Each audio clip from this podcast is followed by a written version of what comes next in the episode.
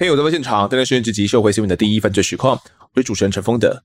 苏炳坤案哦，来到最终回。上一集我们谈到苏炳坤在被法院判刑十五年确定之后，开启了这个居家逃亡人生哦。那在贵人的帮助之下，他躲在家里面呢，透过妻子以及义父来喊冤，并且呢不放过任何一个还自己清白的机会，试图在司法的体制之内寻求任何平反的可能性。不过，非常上诉以及再审要开启的门槛实在是太高了。不得已之下呢，只好控告金瑞珍银楼老板诈欺，但仍旧不被法院采信。案发十一年后呢，苏炳坤因为干癬症哦，到丁口的长庚医院拿药，却被警方给逮捕了，必须得服刑十年一个月之后才能来出狱。难不成这会让各方的努力成为泡沫吗？这一集我们将继续请到啊苏炳坤苏大哥来继续为我们讲述。苏大哥你好，你好。另外继续邀请到我们刘佩伟刘律师来替我们讲解。刘律师你好，大家好，我是上城律师事务所刘佩伟律师。好，那苏大哥当时入监之后哦，你在这个牢房里面，好像算是一位蛮知名的人士是吗？好像大家都听过你这号人物。没有什么知名，因为我是燕王里面的受刑人，大部分都知道。进去的时候，那个戒护科长说叫我过来，就要把我当做无罪之人看待，当做无罪之人来看待，之人看待，嗯，把我理光头，也不给我下工厂，叫一个跟我作伴这样，找一位感觉比较不是凶神恶煞那一类型的，对对对，啊，呃，囚犯跟你关在同一同一间房就是了，对，就关在那个新竹监狱，那个叫做德二社。什么叫德二社？就是病房跟一些违规的了。嗯，小小间的，刚进去的时候一个队友蛮好的，后来又换两个，那那两个就不行，因为我进去的时候我饭都吃不下去嘛，啊，他们没有钱，我有钱的，钱是记在那个簿子里面嘛，啊，他问我要不要吃，我说我吃不下，你们两个买，这样这样也不行，他对还是要欺负我，是谁欺负了你？就是那两个啊，哦，新新进来的那两位跟你关在同一间的，那个两个就是窃盗啦，变什么罪这样，嗯，啊，后来。就把我再调到另外一间，啊，里面那个就对我比较好了。啊，后来就是我们以前新竹县，以前以前是新竹县，不是新竹市，一是县长叫叫林保仁，他好像是不知道是违反律师或怎么样，哎，他已经抓到里面关了。戒护科长就叫我说把他顾好，叫把他洗澡了，把他什么。后来我就跟他照顾啊，跟他洗澡。后来就把我们放在下面，放在那个中央台旁边，比这还要大间。比我们这录音室还要大间啊！还要大间，关三个人了，就我了，林保仁，还有一个他旁边的杂役了，就关在一起了。啊，后来没有多久，林宝人就把外救出去了，嗯，就是剩下我这样了。啊，我很冤枉嘛，睡也睡不好，那个半夜想起来还是会哭吗？会哦，我上厕所啦，什么那个主任都是还要来看，还要来写，还要来登记这样，怕你会想不开哦。问你怎么怎么样啊？这样的，你当时就知道被关的时候，或者是在里面服刑的期间，你有这个念头吗？戒护科长他有跟我讲，那时候是三分之一的，关了三分之一了。对，三分之一他就要帮你提假释。对对，就是跟我报，他有跟我当面讲，说三分之一到，我就马上跟你报这样。哦啊，他就跟我讲说，你要心情放开了，不要乱乱想啊，那写信了，刚进去。只有可以写一张了，后来我多写几张，那个戒护科呢就跟那个主管说，给他写，看他他怎么写，你就给他写，写十张二十张给他写了。嗯，这样啊，刚去的时候不会写了。你要写给妻子吗？对啊，他不会写，有一个违反意识法的，我有时候我就要做草稿。违反意识法那个时候，你去买一本字典，你想什么你就写什么。后来真的没有错字哦，写了七八张。也不用打草稿了，对，没有了，每一个字都一模一模一样大，嗯，这样写的蛮漂亮的，在里面也没事做嘛，对啊，就泡茶、喝茶，啊，头发长就是报告是头发长，他就叫里面有理头发来跟我理，就理的漂漂亮亮这样，是。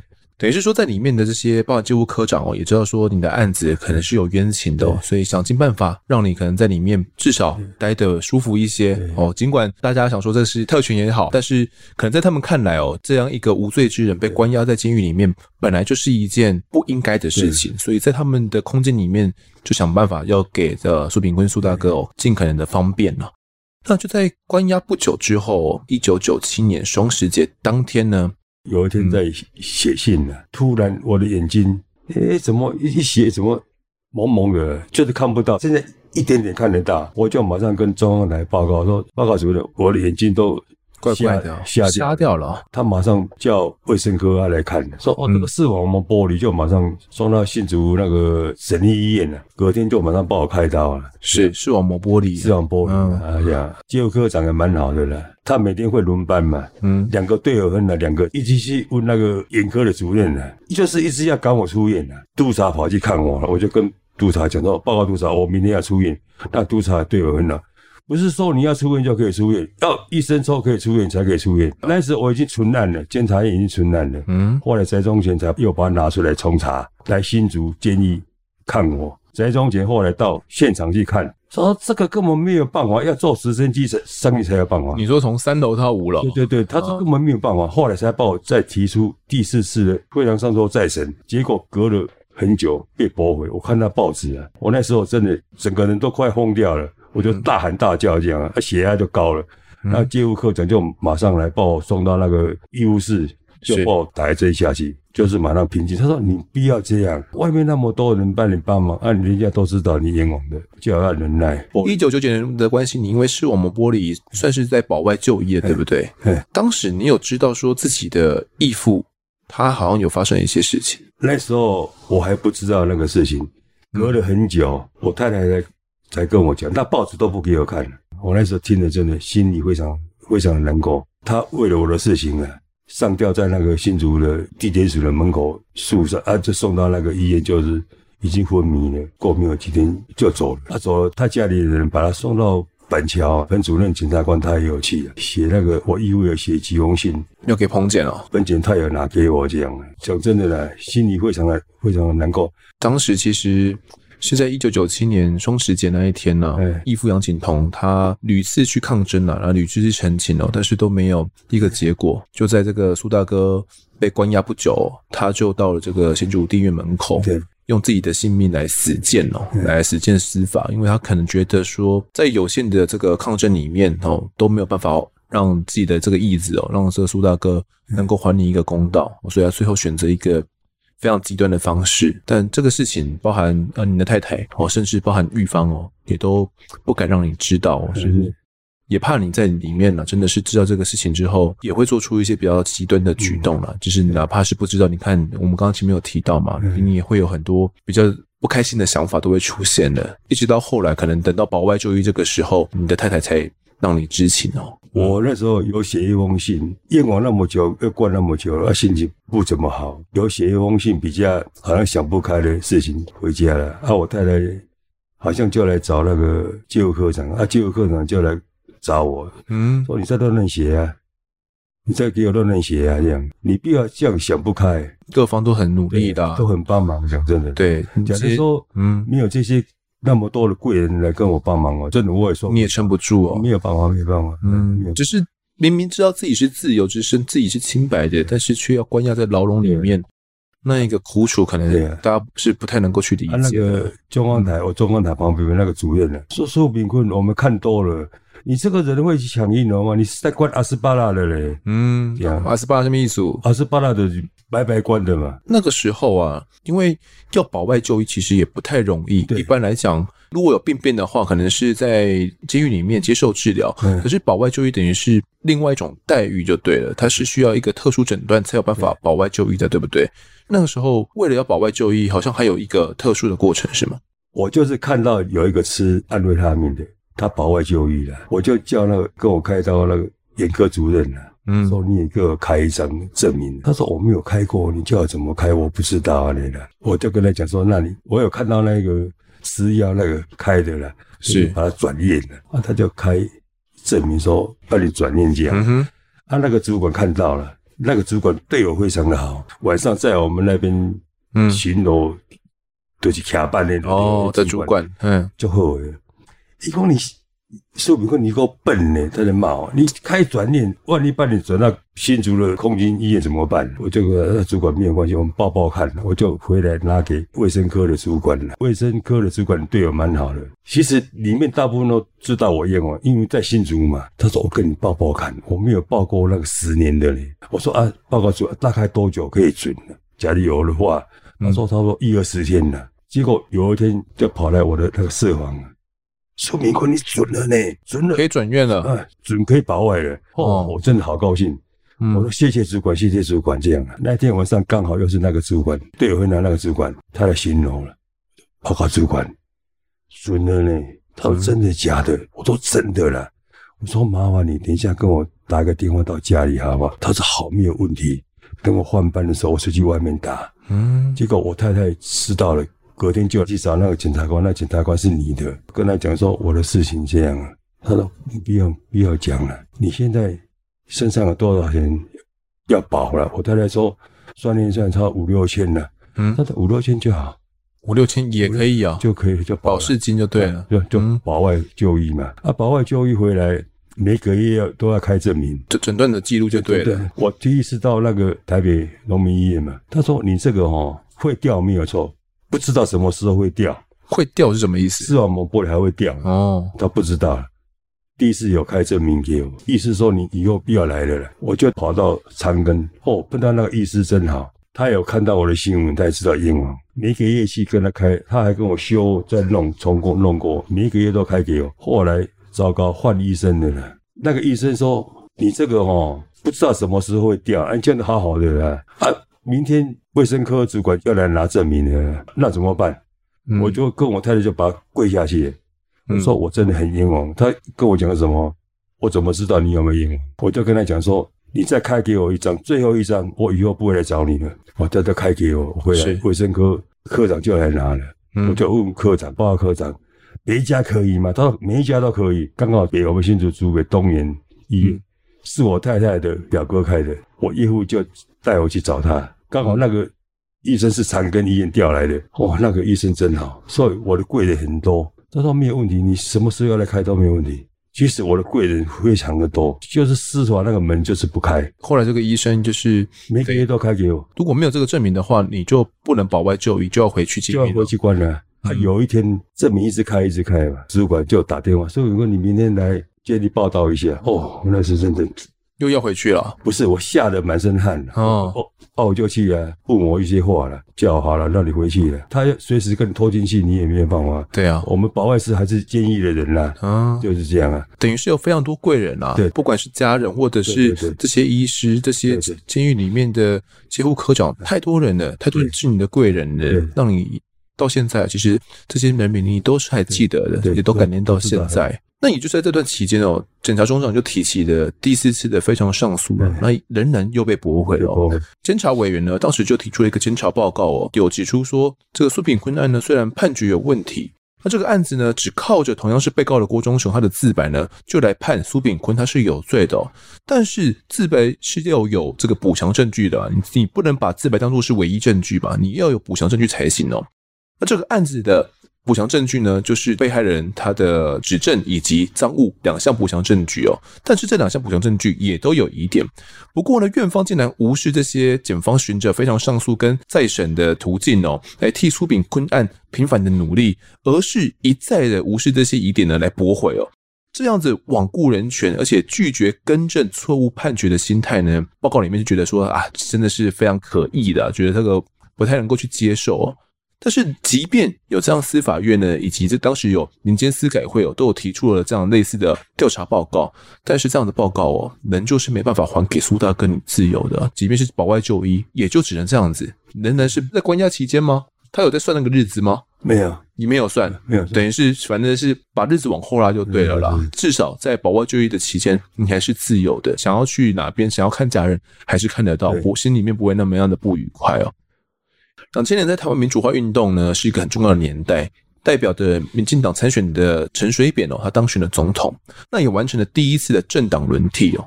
当时苏大哥，你看了这个阿扁上台之后，心里面好像是有一些盼望了，是吗？我那时保外就医出来，我知道陈定南要当法务部长，我听到消息，哦、因为我的在新竹讲一个不好听的，还好了，不是说做人有百分之百，起码要七八十吧。是，人家都会跟我讲说，那个陈定南可能要当华务部长。他那时还是立华委员，我就继续立华委员跟一个小姐讲说，你只要有有收到，你要拿给陈定南哦，陈委员，陈委员看。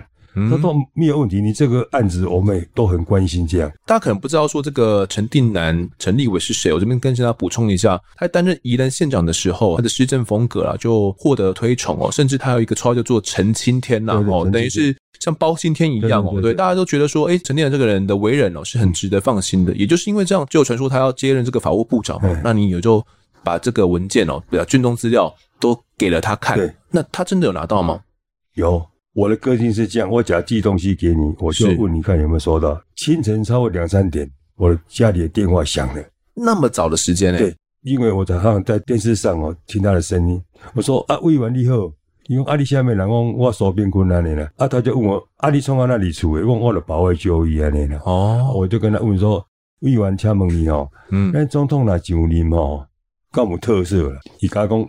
通盘性的没有了，个案旅游啊，那个没有通常性的特色。对对，个案旅游了，真的蛮高兴的这样。嗯，有可能有特色的机会就对了。对，这样。这个电话他还有再多问你什么样的事情吗？没有没有没有，他就是这样。后来就我在卖茶叶嘛。嗯，有入股有一个跟我姓苏的，有一天他的电话打给我，懂诶懂诶，我有看到你的名呢，哦，有特色呢，我干么呀？啊，后来我在电视在看，邱有人在电视上做转转转，苏炳坤什么也有讲，嗯，啊，我那时是想说特色后看怎么样再来慢慢的想办法再走入，这个是总统给我清白，但是司法没有给我清白，是好，那个时候你就被纳入了这个特色的名单了，好，那我这边。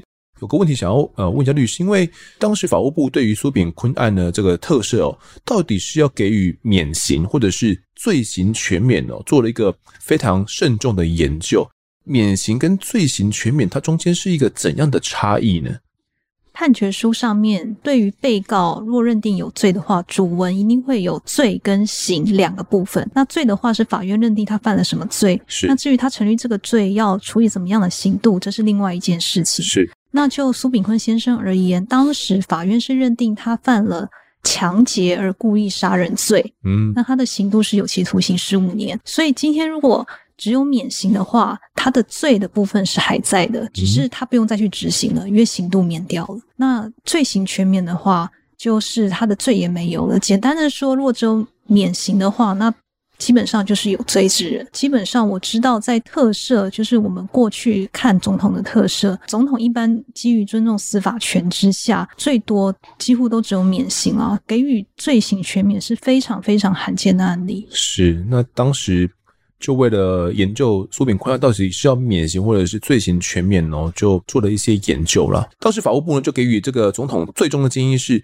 苏炳坤案哦，它是一个高度争议性的案件哦，但是。这个案件呢，在司法体系内的这个法律救济程序有已经穷尽，等于是说能够做的都已经做了啦。那为了救济司法呢，并且落实新政府重视人权的理念哦，那总统呢最好依照这个赦免法的规定呢，免除苏炳坤其刑哦，免除苏苏大哥他的刑责了，并且回复所褫夺的公权。那最后呢，陈水扁总统就批示了这个特赦令哦。那到底是罪刑全免还是只是免刑呢？书外面这个特赦令呢，它的里面是包含的罪行全免，等于是罪跟刑哦，两个都没有了。总统在他的这个范围里面，尽可能的还苏大哥一个清白了啦。那最后面苏大哥我才能够接获到这个通知啦。特赦令发布的这一天呢，是在两千年的十二月十号哦，其实也是个蛮特别的日子哦，是国际人权日。法务部在接获总统府的特赦令之后呢，由法务部代表哦把这个特赦令就亲手交到了。孙炳坤苏大哥的手中哦，总统府也发布了新闻稿，表示说，总统在选在新政府成立后的第一个国际人权日呢，来特赦苏炳坤等二十一个人哦，除了苏大哥之外，还有另外二十个人也都被特赦了。那具体实践的新政府来追求人权保障的努力以及行动哦，那那一天在接过特赦令的时候，苏大哥就你自己而言，你觉得这个特赦令对你的价值在哪里？那天刚好是我父亲的。忌日，爸爸在你这个被关押的期间已经走了吗？对，他往生的时候，我也没有办法送他。嗯、那个是我最感到最遗憾的了。那一天就是我太太在煮一些菜要拜我父亲了，啊，我到那个碰到我义父那个地方了。哦，是，他叫一个大楼，对，他叫我去他家了。我女儿就拿一个手机啊，我手机给我，嘿，小小只的，啊，我太太就打手机给我说，啊，你紧等啊，我好去加贵爷啊，你。记得等啊，以及那天要拿那个特色令来给我嘛，记者很多，我就骑摩托车回来。第一个念头就是问联合报的记者，我说先生，你帮我问一下，特色有没有跟我前后段？嗯，他就马上打电话去，他说有，有前后段。假如有前段后段没有，那我就不要收了。这个什么意思？前后段是什什么意思？刚才那个刘律师有讲嘛，刑跟罪嘛，我怎么会懂这个法律？因为我被验完那么久，我慢慢有看，慢慢去研究，我才知道前后段。就罪行全面就对。对对对对，嗯、那个联合报就跟我，他有打气，他说有苏先生，你放心，前后段都有。陈定南送进来之后，第一句话就跟我讲说：“啊，你可以出国了。”眼泪还是一直掉。是。我说我会常常验我，他就肩膀跟我拍一拍，说我知道你会常验我。然后我就跟他接那个特赦令了。你现在已经算是无罪之人了。对啊，无罪之人没有错啊。啊，就是我有一个朋友在在新竹监狱里面关，就是在让那个环保局他买一些热色车油，什么叫他，人家说他贪污，就是跟我关在一起，文笔非常好。是我讲什么，他就可以帮我写什么出来。哦，初一他来找我。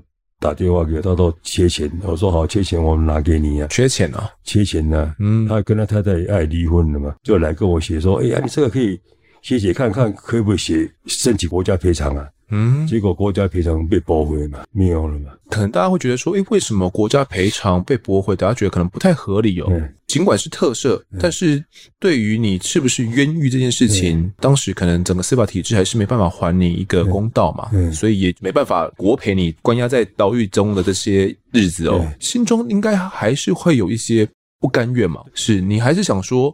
是不是这个案子可以再去打后面一个官司？是不是？我我讲坦白，我其实哦那时没有想说要赔偿了。那时候刚发生这个事情哦，我是说尽量提早把我的事情解决掉。我自己赚还比那些钱还多了。好，讲真的了。是，但是没有办法，是我？那个门就是不开啊。在我朋友跟我写那个国家赔偿被驳回的时候，朋友没有多久就走掉了。啊，我还是一直在想，我，哎，这个不对嘞。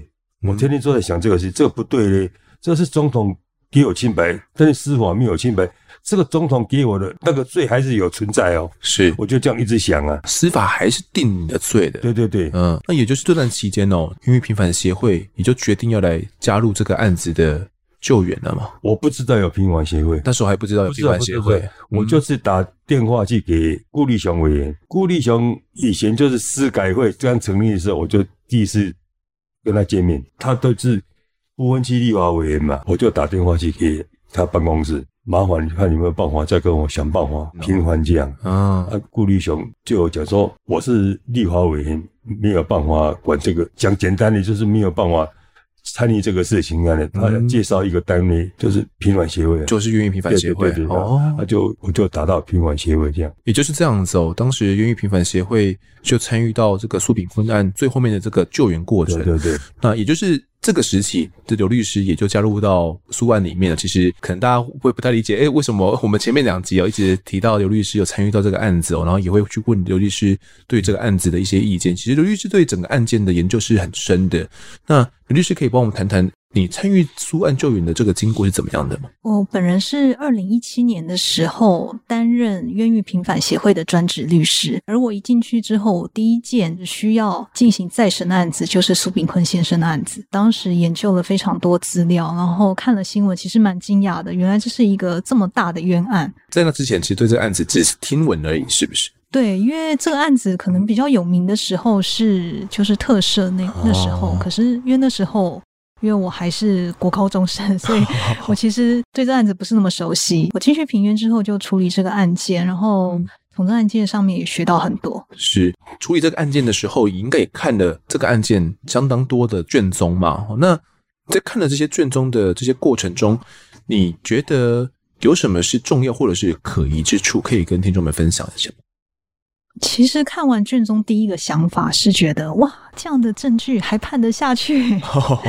因为其实你很明显的看到郭忠雄他其实，在侦查中就翻供了，而而且还说出他刑求。所以、啊、在一审的时候，其实郭忠雄的妈妈她写了一个申请状给法院，说郭忠雄他之前都羁押禁见，他没有看到他，可是他解除羁押禁见之后，第一次看到郭忠雄，他说他身上满身都是伤，他请法官一定要帮他验伤。法官有验吗？后来一审法官没有验伤，我们在这里没有看到这样的资料。加上我们刚才说很重要的赃物嘛，那老板其实他们在侦查中期就否认说那赃物不是他们的。对啊，所以这样的证据还判得下去，其实是让我蛮惊讶的，会觉得那个年代原来是这个样子。跟你当时接触这个案子的司法已经大相径庭了，整个环境差很远的，是不是？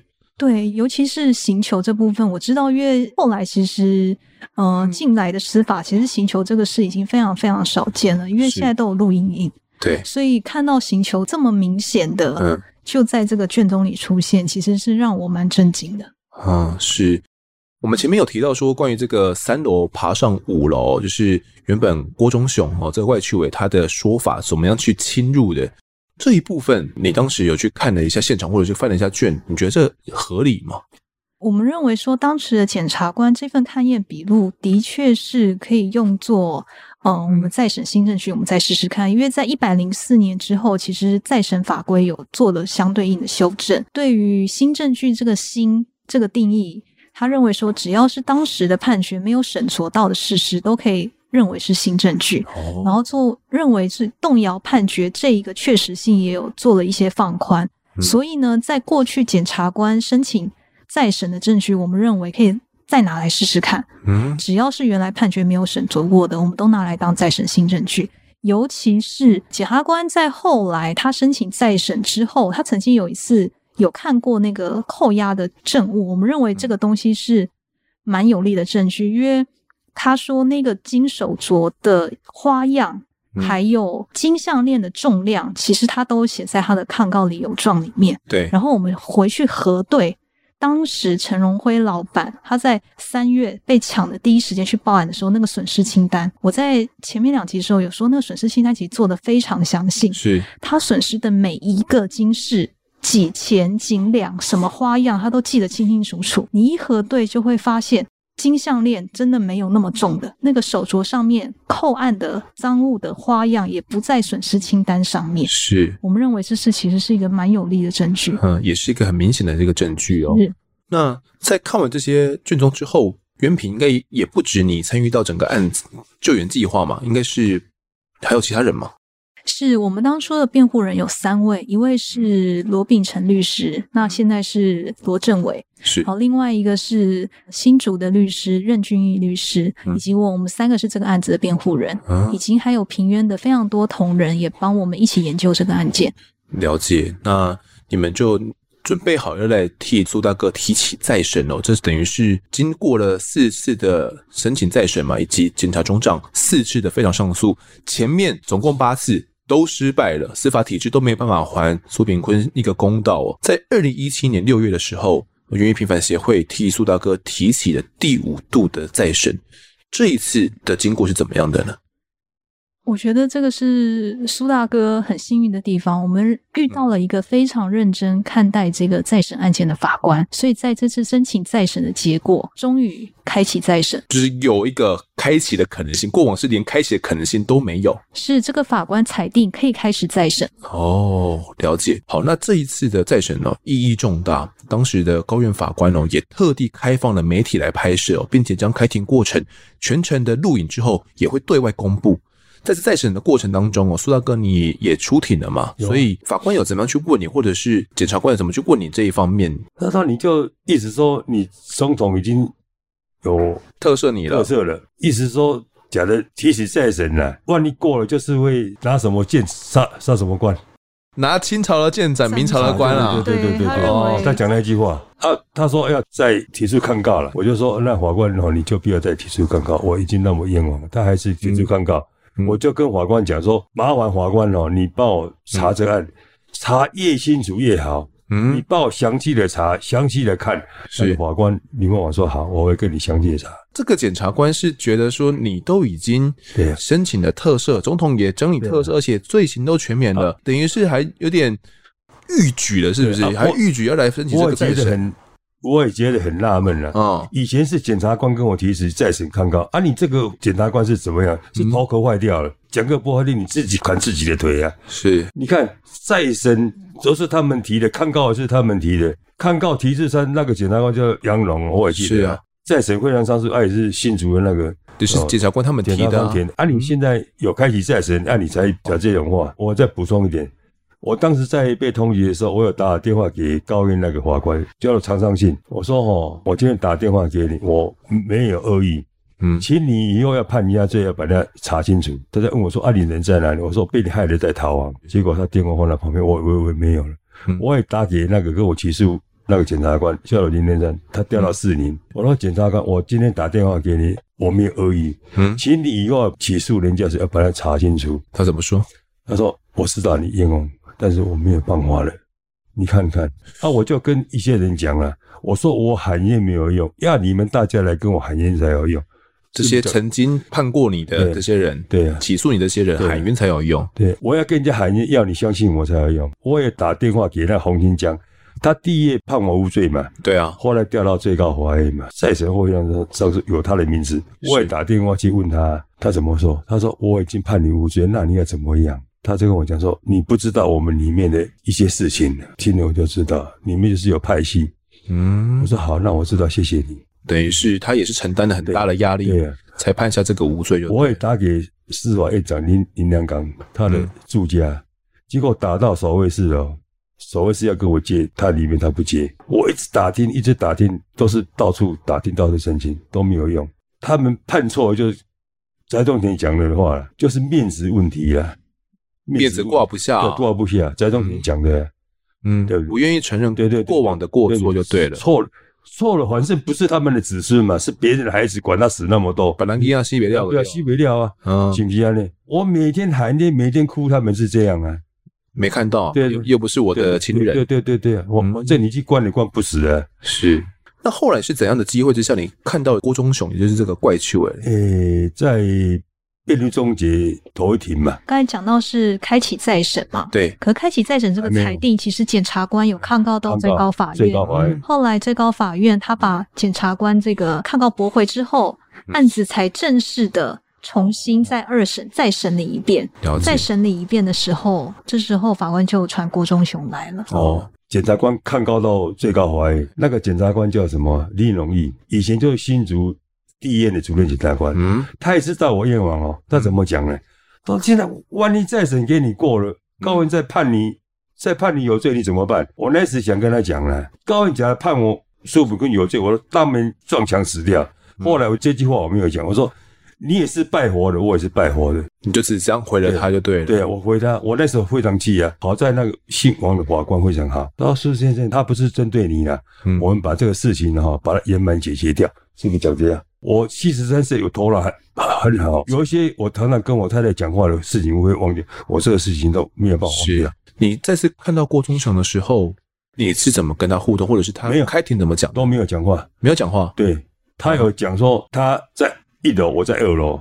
在星球的时候，我一直喊冤枉，他要讲这个话，但是他开庭到你喊救命就对了。对对，他开庭后讲个不好听，刚才要不要告了，就弄跑的。我现在讲真的，我不能动他了。我其实想要去捶他，我也不敢了。讲个不好听，有一些兄弟我也很熟了。他说他现在赔了六百多万了。我讲给一些兄弟大哥听说，干了那个特务，我没事。我信主，我也没有混混，也没有什么，但是我做生意都有熟，我认识啊，有熟了啊。我们做人普通也是。还马马虎虎还可以的，嗯，大家会替我打抱不平的，觉得当初就是郭忠雄咬你嘛？对啊，对啊，嗯、啊，这样你看看那个人，我现在跟罗执行长有介介绍那个跟林默王还有熟嘛？嗯、我现在过年了，八八节我都有跟他恭喜什么，嗯，八八节再传一个那个一个护士给我，我们都做好，我有跟他讲说，他他连一个对不起都没有讲，你也觉得不敢置信就对了，对不对？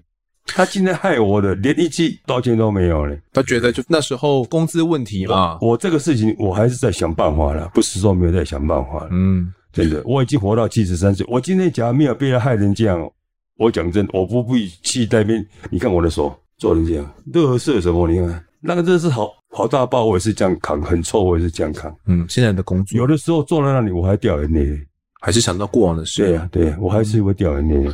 当时看到这个郭忠雄，你也是暂时将脾气给压下，哦，那没有办法啊，嗯，也没办法了。对，这个开庭过程，对啊。那通过郭忠雄他的说法的话，我们可以说他也是被害人嘛？他其实也经历了这些刑求的过程，他有想要替自己来申冤吗？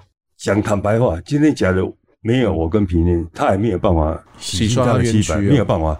这个就是怎么样？彭主任了，一直跟平林讲说，他也是冤枉的，要把他申请再审。嗯，今天是我的坚持啊，我讲放弃了，他也没有了，哦，是不是这样？我们讲坦白话，是，是不是这样？他今天还不知道感恩连续剧，对不起都没有跟你讲过，没有说，真的讲真的，是，你看我会不会气啊？我心里在想，我说我七十已经七十三岁了，再活也没有几年了，想要的其实就是他一句对不起，这样做人不是这样做做人，错了就是要反省。像司法有没有反省？没有啊，我到立法院那个也确实是跟那个阿泽他们去开会，去和司法院的人，他问我说：“还要跟你们说对不起吗？”你看混蛋，你看那些有没有混蛋呢？他们坐上那个位置哦，就高高在上，开庭跟他多两句，你狡辩。当时我们原平针对这郭忠雄，你们认为他可能也是其中一个被害人？嗯，因为我们当初是苏炳坤先生来平冤有申冤的关系，我们是处理苏先生的案件。但是当时就郭忠雄的说法，他其实也被刑求，他其实也没有犯下金瑞珍一楼抢案，所以其实他就这个金瑞珍一楼案件，其实他也算是被害人。嗯，那我知道的是，后来有其他团体有帮他进行救援，那他也有获得平反。了解。那在这个开庭过程当中哦，律师，你有发现说，检方啊，是站在你们的对立面嘛？因为一般我们来想，这个检方通常都是跟这个被告嘛，应该踩在一个对立面哦，然后跟辩护律师可能会有一个互相的攻防。那在这一次再审在审理的时候，检方他们的态度是怎么样的呢？就我们申请再审阶段的时候，检察官他其实最后说，他其实很同情被告，也希望给他救济。这个话是有打在笔录里的，但是。他认为我们律师提出的再审新证据还没有到达再审门槛。他也认为说罪行全免的特赦是不是还能够进行再审，他也有疑虑。所以他认为这件案件，他觉得要让最高法院表示意见。其实他的意思就是说，即便法院要开启再审了，他们还是要抗告。哦，对，所以你说他是不是站在对立面，还是某程度有站在对立面啊？但是检官愿意说希望给被告救济，这个事情已经很难得了。然后到了后来正式开启再审之后，恢复通常审理，整个审理程序到最后的时候，检察官是做无罪论告的。无罪论告，无罪论告是指怎么样的？呃，基本上最后就是法院会问检察官意见嘛，就整个言辞辩论之后，那。检察官通常就说，请法院依法审酌，嗯，或是从重量刑任何的。对，我几乎没有听到过检察官直接说无罪论告的。嗯，我在苏炳坤苏先生的案件是第一次听到。是，所以检察官最后面也认为苏先生是无罪的。是，没错。哦，我在听那一句话，我非常的高兴。等于是检方最后面有站在你这边就对了。还有那天法官就是挑那天八八节。要来宣判，对，经过四个月的审理之后，他那天那个周颖文讲那些话，我真的非常感动。他没有直接说跟我说对不起，但是他那个是间接的哈。他是也刘律师讲，我那个我服他们，就是这都全部错误了，刑警的错误嘛，起诉的错误嘛，高院的错误嘛，最高法院的错误，全部都错误啊。是说最后面这个高院他的审判。的法官是这样子讲，就对。对，他在判决的时候，他念了一段，就是不会认为为什么会造成这样的原因，嗯、然后讲得非常仔细。其实我没有听过法院会在宣判的时候做这样子的陈述。被告苏炳坤盗匪案件现在宣判，主文原判决关于苏炳坤无罪部分，就是被诉抢劫而故意杀人这部分。检察官的上诉驳回。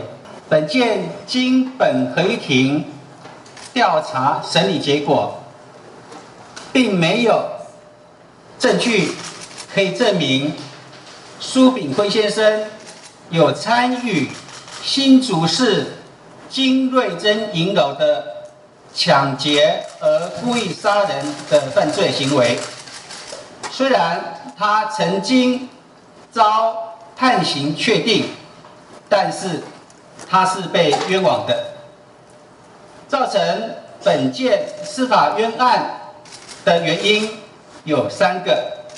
第一个，警察机关急于破案，便宜行事，不当取供，导致郭忠雄做出不实的供述。第二个，检察官没有善尽侦查主体的责任，对警察机关所移送的卷证资料照单全收，并且草率起诉。第三个，本院的前审以及最高法院没有落实无罪推定原则，对于本件相关证据的任意性以及真实性都没有详加调查，造成冤判。以上办案的疏失，导致苏炳坤先生被冤枉，饱受煎熬长达三十二年。本院在此要对苏先生，你这段时间来所受的苦难，表达同情跟不舍，同时也要跟苏先生你报告，近年来无论警察机关或是检察系统或是法院审判系统，对于犯罪的侦查审判都有明显而长足的进步。苏先生，你的委屈以及苦难会换来。进一步的司法改革，我们会从你这个案件去汲取教训，引以为戒，更加落实人权的保障。苏先生，你对本件的宣判结果有没有什么意见要陈述？没有，因为一般来讲，就我所知啊，在宣判的时候，可能就直接讲出，比如说宣判无罪，好，或者说宣判有罪，简单讲一下，可能几分钟就没有了嘛，好，就宣布要退庭的。但他却讲得非常的仔细，就是对，嗯，他开庭的时候问我说，嗯、直接开那个记者记者会，哦、我说都可以。你说要不要直接就是宣判完之后就开记者会，是不是？刚再审的时候他就讲了，哦，开放媒体来拍摄，哦，都都可以。都可以，他有询问你的意见，对对对，都我都可以。他也知道这个案件的重要性，对对，我都可以啊，因为我清清白白，我没有什么可以怕了。是，看你要什么都可以啊。他特别选在八月八号这一天来进行宣判，父亲节那一天。啊，我出来，记者问我，我说感谢这三位法官，哦，还有平天他这些律师，但是叫我高兴，我怎么高兴得起来？为什么高兴不起来？我怎么高兴得起来？我现在还是没有办法高兴起来。你把我的。完全的人生都毁掉了，是不是这样？经过三十二年了，对啊，我怎么高兴起来？我本来就是一个清清白白、坦坦荡荡的一个人，一个老百姓呢。你把我搞成这样，我会高兴起来吗？赔我那四百多万，你叫我高兴死吧？最后面哪怕赔你四百多万，对啊。我那天跟彭南雄他也聊天了，他说赔你四千四亿瓦吧，过个水，毛不罗英了啦，这人生没办法重来了。对啊。报贴这个要求那个，对、嗯、啊，你看警察有没有说一声对不起都没有，啊那只有高院讲而已啊。他们三个法官就是代表，啊嗯，你看呢啊，那些升官的升官了，叫我高兴的起来嘛。等于最后面透过司法体系有还你一个公道，对了。但是对于那些曾经迫害你的那些人来讲，他们也没有真正的来跟你说声对不起了，没有啊。最辛苦的就是他们这些平冤的这些律师们，这些律师，我讲个坦白话，我今天花了一百万、两百万，我敢讲，我还没有办法平完。没有他们平冤协会，这个案子还是没有办法平完。官司打那么久，我都知道。你花在在这种钱就讲一句话，你不要跟我太太讲说，你不能再花钱哦，没有用啊，没有用嘛，请律师没有用的，要这个团体才有办法。嗯，没有这个团体根本没有办法。这个判决对你来讲虽然是迟到，但是他终究到了。对，还要感谢他们呢。嗯，哦，林孟煌、周英文他们话，平冤这样是各各方单位太多怪人了啦，很多了。那这判如这些写那么长啊，你看那那那些有多少人？那么多人帮忙，还是没有办法平完。你说一张照片，对对对，写的你你的很多感谢的名字在上面，还是没有办法平完啊。你看司法有没有真的很傲慢，高高在上啊？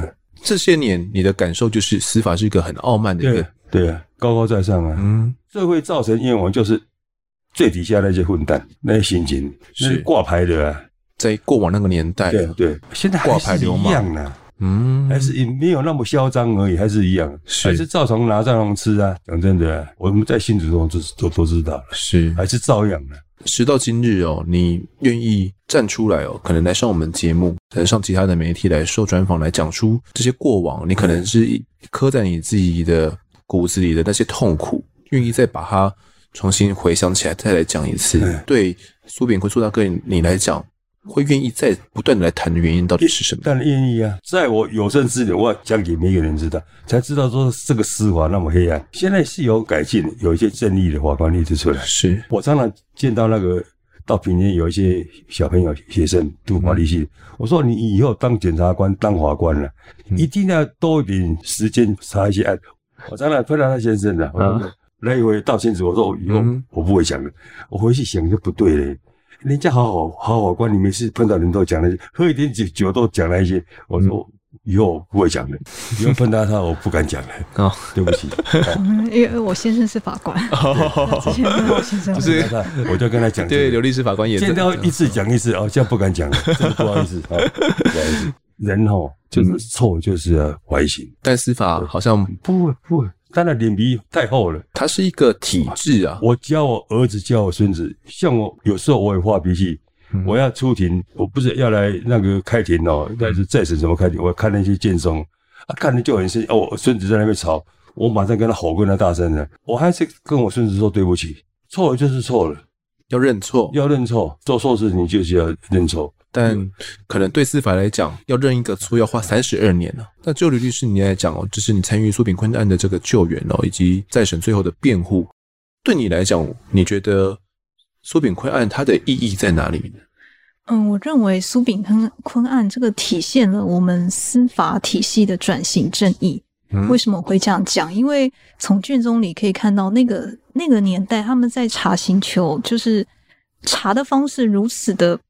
不正确、不仔细，我认为那个是反映了刑求，其实在当时是一个普遍的，可能是一个普遍的侦查方式。嗯，然后当时的司法也默认这个事情，觉得打一打就会认了。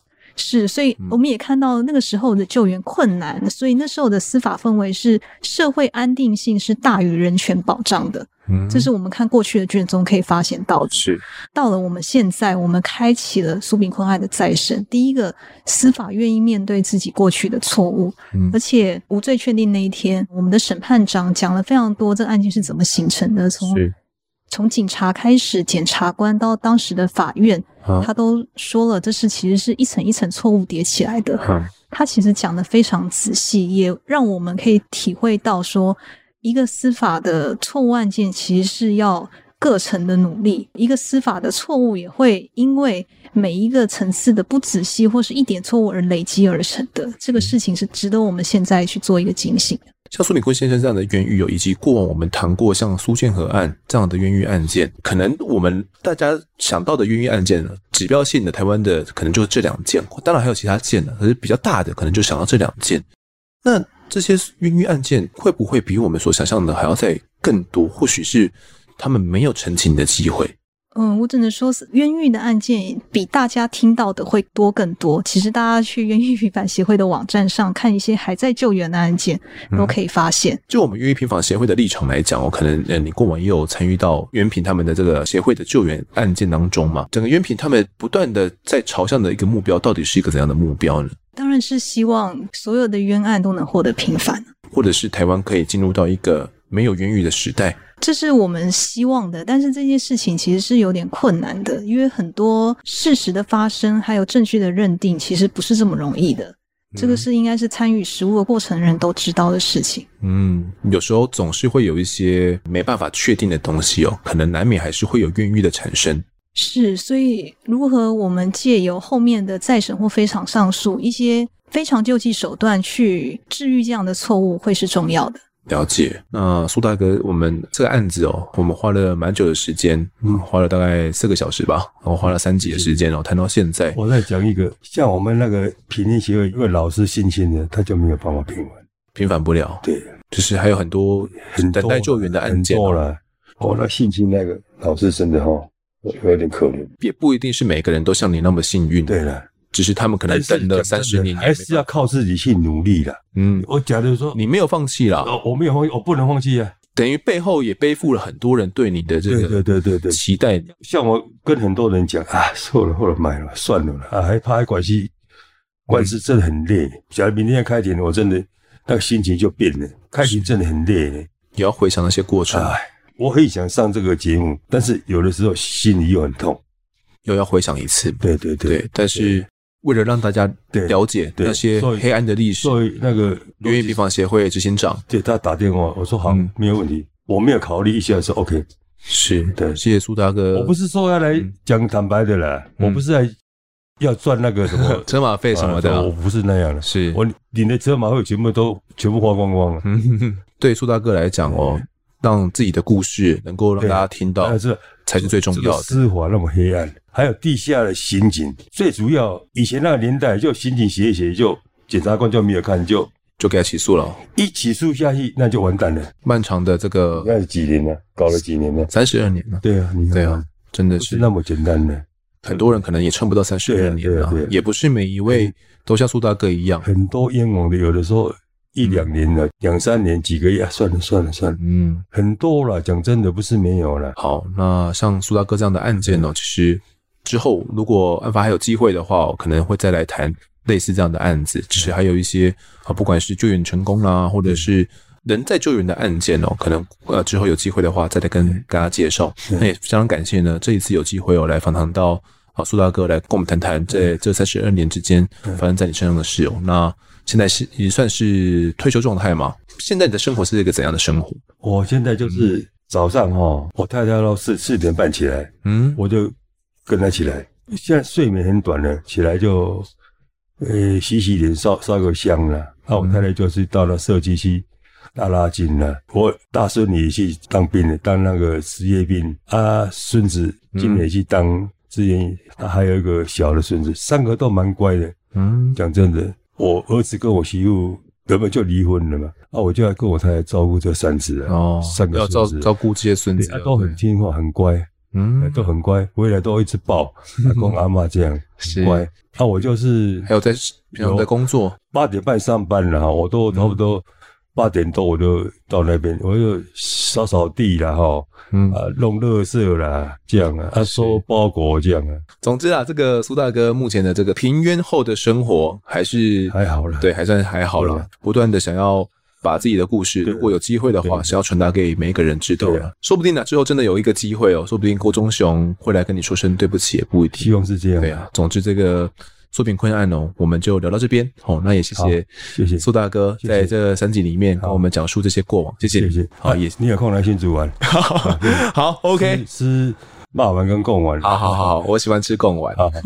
好，那也谢谢这个刘律师替我们的讲述，感谢您。好，谢谢丰德及各位听众。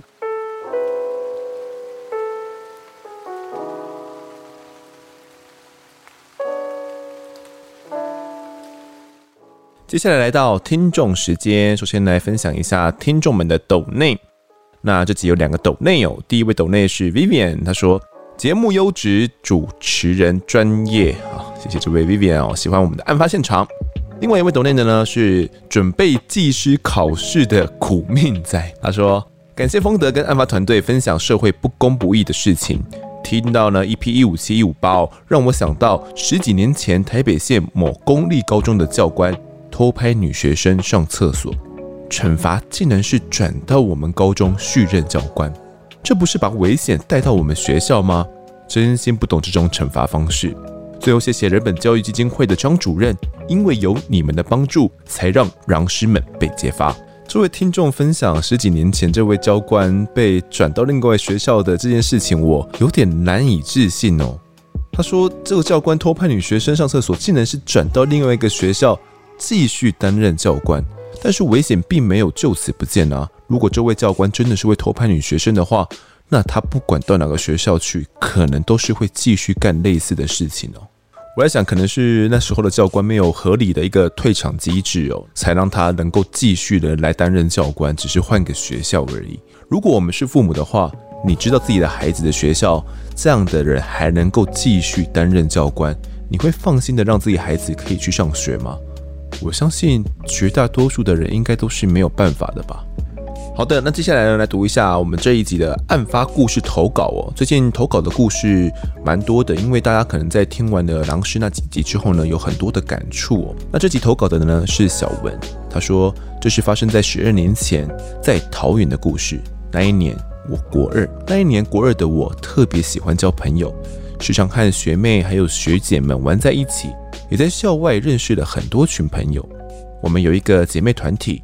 年龄大概落在十二到十六岁不等，大概是十几个女生。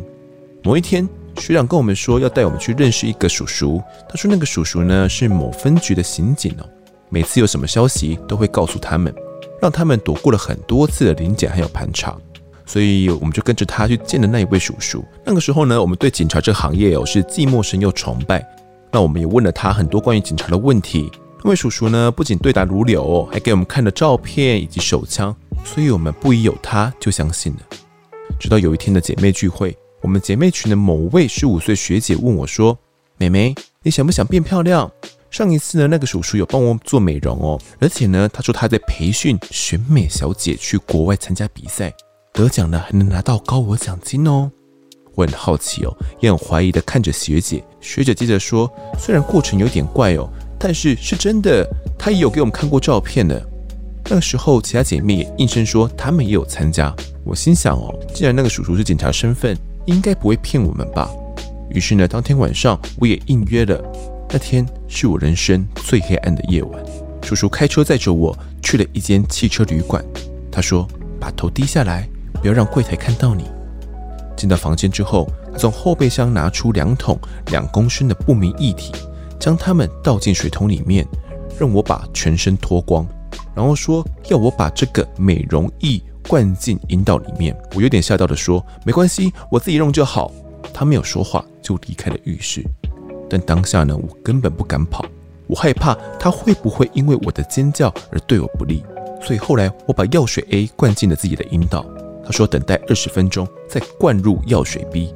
等到灌进药水 B 之后，叔叔就接着说：“现在我要帮你把代谢物逼出体外。”你先躺在床上，不要害怕。我知道他接下来要做什么，因为现在的他已经没有穿任何的衣服在身上，我非常的恐惧。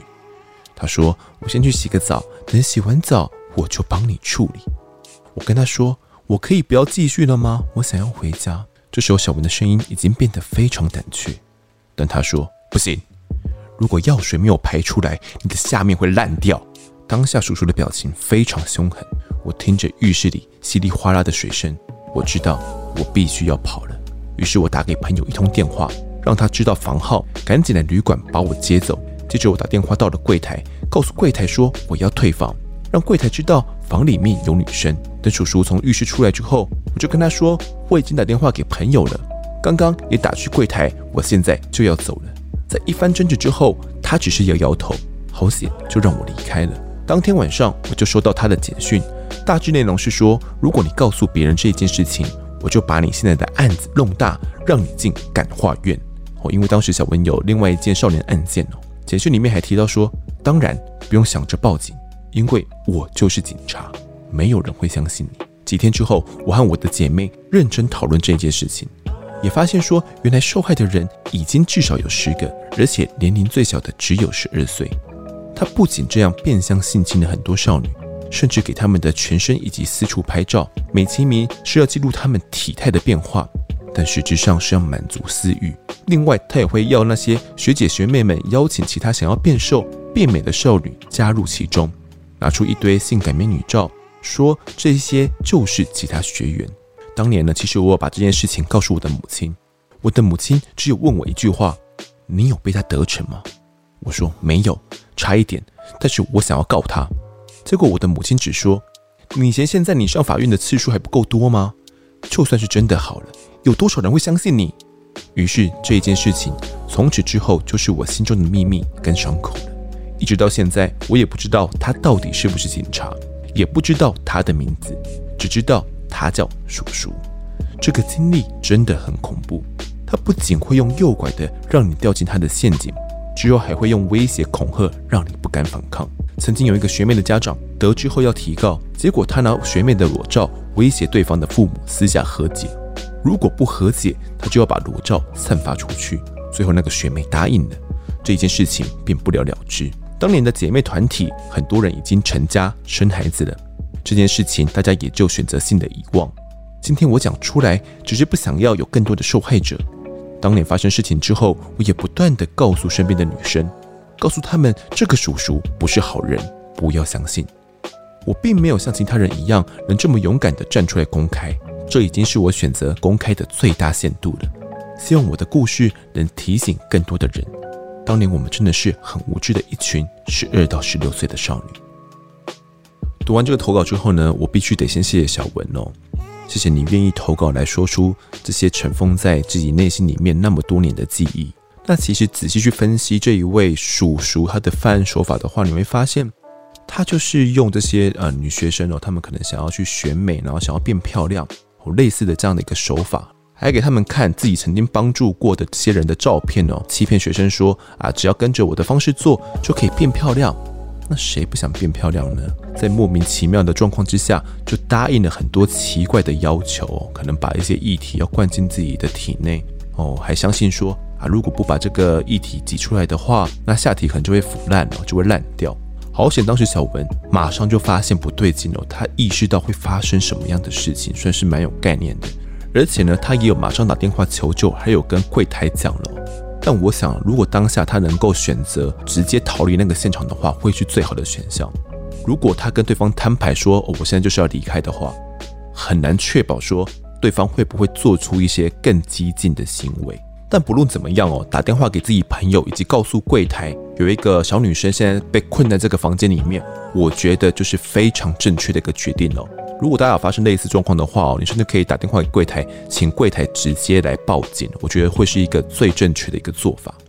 那小文的姐妹群呢，有很多人都受害了，不过因为害怕自己的裸照可能被公布了，所以都不敢来声张，也不敢来提告。那这位叔叔到底是不是警察？我觉得很难说啦。你说这样的行为到底会不会被接受？我其实不太相信的。我比较相信他可能是一位假刑警。可能就是借着警察的名义来诱骗少女哦，但整个故事呢，我听完之后最伤心的就是小文的母亲哦。或许是因为小文当时年少轻狂了，有犯过一些案子哦。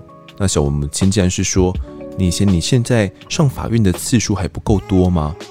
就算是真的，有多少人会相信你？”我相信哦，任何人听到这两句话，原本想要提高的心也都会没有了，因为连自己最亲近的人。都不想要替自己挺身而出了，于是整件事情呢，只能够放在心里面，让时间呢，慢慢的来替自己疗伤。这跟我们前面提过的这个狼师案哦，其实有很大的雷同啊，都是有类似的状况。可能父母的一个不经意的一句话，就让孩子们退缩了，不敢将整件事情的真相给讲出来。那透过小文的投稿呢，希望可以帮助到可能是有孩子的父母们哦，或者是听众们呢。如果你是未成年的学生的话哦，你可能也要注意一下。是直到现在哦，我相信也都还是会有人抱持着这类似的一些管道来诱骗，可能说是要打工啦，或者是说要邀请你成为这个小模啦来培训啦，或者是成为外拍模特儿啦，哦，要成为一个直播主啦。太多太多这样的一个美好的果实来诱骗你上当了，所以千万千万要小心。再来读一下 Apple Podcast 的留言，第一位留言是这个 Isa 券五四一三，他说：所有狼师应该都需要被阉割。虽然我自己没有小孩哦，但身为女生，听到黄姓垃圾校长跟张姓垃圾狼师这两集呢，真的不是只有拳头硬而已。内心的怒火，以及想到受害女学生被侵害当下的无助，与后续跟家长求救后却没有得到该有的保护的那种悲哀，私心觉得私刑教育真的有存在的必要，而地方政府的纵容，以及为了狗屁教育的那些人都该去尝尝那种被侵害的滋味。那些狼师呢，也都要自行严格，然后把退休金赔偿给家属，这样也仅能够。勉强弥补到一点点受害女学生所受到的创伤。一个退休中，一个被判四年十个月，即使已经永不录用，但谁都不能担保他们不会再对其他女性甚至幼童伸出狼爪。祝他们一辈子活在痛苦与恐惧之中。去他的混账王八蛋！挂号，抱歉，真的太气了。好，谢谢伊莎劝的留言哦。我相信大家听完那两集之后，很多人都跟伊莎劝一样，觉得。太气太气的，那这个怒火呢是无从发泄的。尽管呢我自己本身呢是不希望有私刑存在的，但是哇，我们讲过了很多的案件之后，我们会发现说一些案子我们好像很难能能够从司法去获得一个正义。那这也就是为什么呢？有些人会去推崇私刑暴力的这件事情哦，他们觉得这样子才能够去实现他们内心的正义哦。但唉，我觉得这就是法治面的不足啦。如果司法真的能够还给大家一个正义的话，为什么那些人他们要去犯法去尝试私刑呢？好，下一位听众小企鹅与小狐狸他留言说，他是我国中校长。我当初听到这则新闻的时候，当下是有点错愕，不太相信他会有这样的行为。因为这位黄姓郎师呢，是我国中时期的校长，在国中三年里，他是一位很有威严的校长，对于学生的成绩非常的要求，在学校组成名为 A 班的资优班，是由十个班级里面抽出一到三位的学生组成的，然后每周会有固定时间辅导学生，当时校长会下来巡课堂，还会亲自教书，我并不知道他会不会对我或是我的同学这样骚扰，想想也会后怕。好的，谢谢这位听众哦。那他有提到这个 A 班的资优班，其实类似的资优班制度啊，像在以前哦，我在读国中的时候就会有了。那我相信一直到现在啦，在不同的国中啊、高中哦，也会用一些特殊的名义哦来组成资优班。依照我所整理到的资料，我觉得他应该是在担任老师的时期比较有机会来下手。那在升上校长之后，还有没有办法来持续下手？其实就目前而言，比较没有相关的实证。不过我相信呢、他对于这个成绩哦，一定是相当的严格的哦，因为对他来讲，只要学生的成绩好，他就有一个资本可以来跟家长们来洗脑嘛。也就有办法来切断学生跟家长之间的这个联系跟退路了，让他们不敢来向家长求援。那如果在那个时期呢，有遇到类似的状况的话，欢迎都是来向呃人本基金会啦，或者是来向这个台中市的教育局哦来提起你的这个申诉。整件事情呢，或许并不如我们所想象的，那可能会越演越大。下位听众。A A 十三，他说：“询问，请问有讲述华联五子案的集数吗？翻了一下没找到，谢谢。好，这个华联五子命案呢，真的是卡关到现在哦，啊，心里面的痛啊，暂时还是找不到合适的受访人选，之后有找到再跟大家报告吧。”好，下位听众 Andis 七七他说：“狼师罪该万死，但教育的本质是什么呢？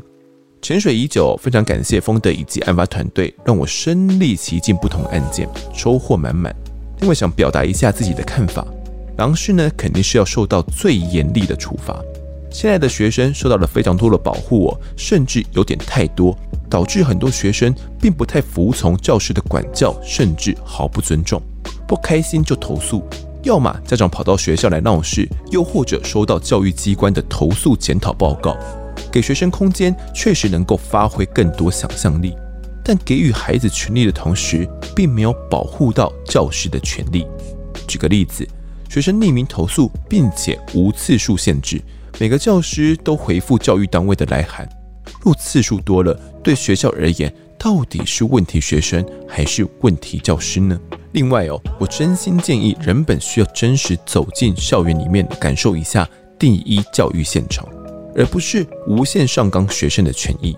教育单位肯定需要有改进的空间，但很多事情在处理上并不像这位主任说的那么容易。认为行政上不合你意就是包庇，就是护航。我肯定人本的初衷，但过犹不及都不好。就像人权团体一样，By the way，我不是教育工作者，但我认识很多，这些都是最真实发生在第一教育现场的事实。每个充满热忱进入职场，往往都会遍体鳞伤。请多给这些教育前线的工作者多一点支持，而不是只会扯后腿。好的，感谢这位听众。那我们听到不一样的声音哦。他说他的旁边呢，很多朋友都是在第一教育现场的了。那他们所接触到的状况，可能很多的时候是他们接了很多匿名的投诉了。那这些投诉呢，会把他们搞得遍体鳞伤哦。比如说是关于一些性骚扰的指控，又或者是不断管教啊、言语霸凌啊等等的。类似的指控，我相信呢都会有，但可能站在客观的角度呢，老师并没有这个想法，或者是他根本没有去做这样的事情，却是遭受到泼黑水啦，遭受到这种匿名的指控的对待。我自己听完之后认为呢，这就是台湾的教育在进步的过程当中哦，我们为了确保在学校里面的一切都是合理而且安全的状况之下，天平的两端会不断的拉扯。那目前的可能就是比较偏向于学生这一端，那后来呢，可能会会被拉回到老师的这一端哦，教育的这一端。在这样的天平拉扯过程中呢，可能都会有一方是受到伤害的，或者是遭受到比较不公平的对待。但是渐渐的，我们会找到一个合理的方法，一个合适的处理方法来解决的。像这位听众所讲的，过犹不及都是不好的，像是人权议题一样。那也盼望呢，我们后来呢，真的能够找到一个最适合的一个解法。好，最后一位听众哦，是一个高压的小主管。好，他留言说。来给五星喽！无意间听到案发现场，觉得非常的开心。从小呢，我就喜欢看命案啊、悬疑之类的影片哦。默默的从七月底听到现在，每天陪伴我上下班一个小时的路程，真的是超棒的节目啊！好，看来又是一位真实犯罪粉加入到我们哦，也希望你可以持续的帮我们推坑。好，如果各位喜欢我们节目的话呢，欢迎到 Instagram、脸书还有 YouTube 来搜寻订阅。我在案发现场。掌握更多案件消息，也可以跟风的我聊聊，给我们建议。各收听平台上按下订阅，还有五星评分，就是对我们最好的支持。另外呢，案发侦查团队持续募集当中，只要透过 Mr. Bus 的 MP3 订阅赞助功能，就可以来加入我们。还有专属的赖社群，可以跟风的老粉们来抬杠聊案件心得。如果各位在 Apple Podcast 上面留言的话，我也都尽量在节目中给出回复。跪求听众们推坑给上方的好朋友，一起听听看我们的案子。案发现场，我们下次再见。